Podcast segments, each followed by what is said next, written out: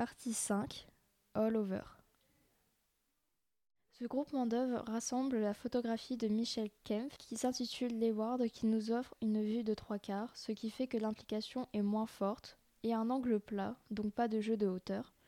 Ensuite, l'œuvre de Magdi Senadji qui s'intitule Facile, qui quant à elle nous offre une vue frontale, c'est-à-dire que le sujet est face à nous, et un angle de vue spécifique appelé la plongée, c'est-à-dire que la scène est vue d'un point d'observation plus élevé que le sujet. Ce point de vue a pour but d'écraser les perspectives.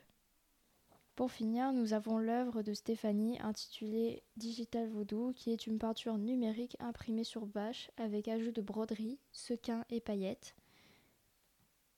Ces trois œuvres se regroupent car elles ont tout un effet all-over, qui est une pratique artistique qui consiste à couvrir toute la surface d'un tableau nous avons aussi une saturation de l'espace, un espace qui emprisonne le regard au sein de ses limites. Nous avons pour finir le hors-champ, qui comprend tout ce qui se passe hors du cadre, ce qui ne se voit pas mais existe dans la scène vue.